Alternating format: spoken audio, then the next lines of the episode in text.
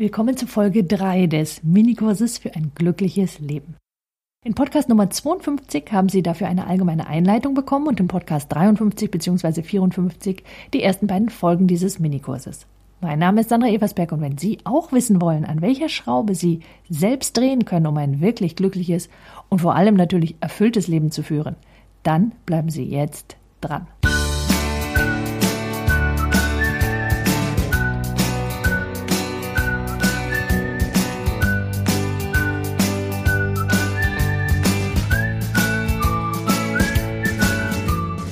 Lassen Sie mich kurz zusammenfassen, wo wir gerade sind. Sie wissen inzwischen, dass das Gefühl, ein glückliches, ein zufriedenes und vor allem erfülltes Leben zu führen, davon abhängt, wie Sie die sechs universellen Bedürfnisse in Ihrem Leben erfüllen. Und dass diese sechs Bedürfnisse deswegen universell sind, weil sie unabhängig vom Inhalt Ihrer Lebensziele gelten. Immer liegt jedenfalls die Erfüllung dieser sechs universellen Bedürfnisse zugrunde. Wie gesagt, das Lebensziel des einen könnte eine romantische Partnerschaft sein, eines anderen Erfolg im Beruf oder andere zu unterstützen, bessere Eltern zu sein, gesund und fit zu sein, und für viele ist es sicher all das zusammen. Falls es sich nun bei dem einen oder anderen in irgendeinem Lebensbereich nicht ganz so großartig anfühlt, wie Sie es sich wünschen, dann hilft Ihnen dieses Konzept der sechs universellen Bedürfnisse dabei, genau die Schraube zu finden, an der Sie drehen können, um Ihr ganz persönliches Ziel zu erreichen und sich so glücklich, so erfüllt und so zufrieden zu fühlen, wie Sie das wollen. In Folge 1 und 2 haben Sie die Bedürfnisse nach Sicherheit und nach Abwechslung kennengelernt.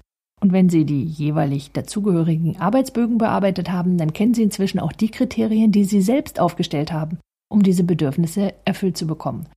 Und dann haben Sie hoffentlich auch herausgefunden, wie Sie Ihre Kriterien so anpassen können, dass Sie diese leichter und zu Ihrem eigenen Wohlbefinden hin erfüllen können. Zu jedem Podcast gehört also ein Arbeitsbogen und das Mini-E-Book. Natürlich beides absolut kostenfrei, das ich mit jeder einzelnen Folge ein Stück weit erweitere. Und so können Sie diesen Kurs ganz besonders gut ausnutzen für sich. Wenn Sie mein Newsletter bereits abonniert haben, dann bekommen Sie beides ganz automatisch per E-Mail. Falls Sie bisher nur den Podcast zum Beispiel über Soundcloud oder über iTunes gehört haben, also ohne dass Sie den Newsletter abonniert haben, dann ist das jetzt eine wunderbare Gelegenheit, um das nachzuholen. Und dafür gehen Sie einfach auf www.sandra-eversberg.de, öffnen irgendeine beliebige Folge aus dem Minikurs und finden dort eine Möglichkeit, sich zu eben diesem Kurs anzumelden. Wie gesagt, er ist kostenfrei. Und in dieser Folge geht es um unser aller Bedürfnis nach Einzigartigkeit. Also das Bedürfnis, irgendwie jemand Besonderes zu sein, im Sinne von ein Stück weit anders als andere. Also individuell in ihrer ganzen Persönlichkeit letztlich möchte ja jeder von uns sich ein Stück weit wichtig fühlen, meint gebraucht und gewollt vor allem. Der Punkt ist, dieser Wunsch nach Einzigartigkeit, der folgt aus unserem eigenen Vergleich mit anderen. Selbst jemand, der im Grunde still und unscheinbar auftritt und der nicht so sehr erschreckend findet, wie im Rampenlicht zu stehen, findet in sich trotzdem ein tiefes Bedürfnis nach der Anerkennung seiner selbst, also seiner Persönlichkeit. Meint, für mindestens einen Menschen auf dieser Welt etwas Besonderes zu sein. In seiner positivsten Form führt uns genau dieses Bedürfnis dazu, zum Beispiel etwas besonders gut machen zu wollen oder hohe Ansprüche an uns selbst zu stellen. Und jetzt wissen Sie inzwischen ja, dass jeder Mensch seinen ganz eigenen Weg findet, damit er seine Bedürfnisse erfüllt bekommt und dass er das jeweils so tun kann, dass ihm das leicht fällt oder schwer oder auch so, dass es ihm wirklich gut tut und so, dass es anderen gut tut. Für dieses Bedürfnis nach Einzigartigkeit gilt das natürlich ganz genauso. Also ich ein Beispiel machen. Es kann sich jemand zum Beispiel dadurch wichtig fühlen, indem er etwas Großartiges leistet oder sich für andere einsetzt. Umgekehrt funktioniert das natürlich auch dadurch, dass er andere kleiner macht, um sich dann selbst größer und wichtiger zu fühlen. Und das kann durch Geld geschehen, durch Rang, durch Namen und auf x andere Weisen auch. Es kann sogar nicht nur durch eigene Leistung aufgebaut werden, im Sinne von dadurch, dass man der Beste sein will, sondern auch dadurch, dass man der Schlechteste ist. Und wir haben sicher schon alle irgendwann mal damit geprahlt, für dieses oder jenes nun wirklich zu dumm oder zu ungelenk oder zu tollpatschig oder zu was auch immer zu sein. Ja, Sie wissen, was ich meine. Dieses, das kann ich nicht, weil, das konnte ich noch nie, das habe ich schon in der Kindheit nicht und so weiter. Auch das hebt uns von anderen ein Stück weit ab. Der Punkt ist, auch das ist ein Weg, um sich anders und damit besonders zu fühlen. Und diese Rolle, die sich jemand dort selbst zugeschustert hat, kann für denjenigen sogar so vertraut sein, dass er nicht einmal merkt, dass es nur eine Rolle ist, die er oder sie sich irgendwann einmal zugelegt hat, weil sie gleichzeitig auch das Bedürfnis nach Sicherheit erfüllt. Klingt ein bisschen komisch, ne? Aber wenn wir genauer drüber nachdenken, dann merken Sie, dass derjenige zum Beispiel automatisch eine Ausrede parat hat, etwas nicht weiterzumachen oder nicht anzufangen. Und weil sich das alles zu einem Überfluss auch noch sehr vertraut anfühlt, dann ist das eben unter diesem Aspekt auch eine Möglichkeit, sich sicher zu fühlen. Ja, Sie erinnern sich, ein Synonym für Sicherheit ist auch das Gefühl des Vertrautseins. Und hier auch nochmal, das ist kein bewusstes Programm, das derjenige da nutzt. Es ist nur eine Strategie, die ihm oder ihr bisher geholfen hat. Zum Beispiel irgendetwas nicht machen zu müssen. So, und deswegen können wir demjenigen auch nicht einfach sagen, jetzt stell dich mal nicht so an, sondern derjenige muss für sich einen anderen Weg finden, um all diese Bedürfnisse auf eine andere, bessere, also ihm besser tuende Strategie zu ersetzen. Denn wenn er diese bessere Strategie hätte, dann hätte er die schon benutzt.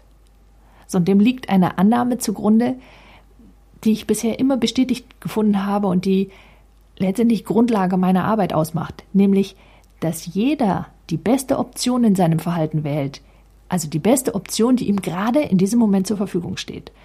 Und zwar selbst dann, wenn es von außen nicht so offensichtlich aussehen mag. Am Ende ist da immer eine Logik hinter. Und die Grundlage dieser Logik ist oft, dass ein Bedürfnis zum Beispiel nach Sicherheit oder nach Einzigartigkeit erfüllt wird. Und wenn wir kein, keine Strategie finden, die dieses Bedürfnis auf andere, bessere Art und Weise erfüllt, dann wird er diese Strategie nicht nutzen, obwohl er eigentlich könnte. Womit wir wieder bei der Frage gelandet sind, welchen Weg, sprich welches Vehikel haben Sie denn gefunden, um sich wichtig und besonders und anerkannt zu fühlen? Die in diesem Zusammenhang natürlich wichtigste Frage, tut Ihnen das denn gut oder schneidet es Sie langfristig von dem ab, was Sie eigentlich wollen? Und dazu lesen Sie im E-Book einfach nochmal nach und bearbeiten Sie den Arbeitsbogen. Schritt 1 ist, stellen Sie sich die Frage, wie Sie gemeinhin in dem Bereich, den Sie jetzt verbessern wollen, dafür sorgen, wahrgenommen zu werden, als individuell oder als eigene Persönlichkeit. Mit anderen Worten, welche Rolle spielen Sie denn in diesem Bereich?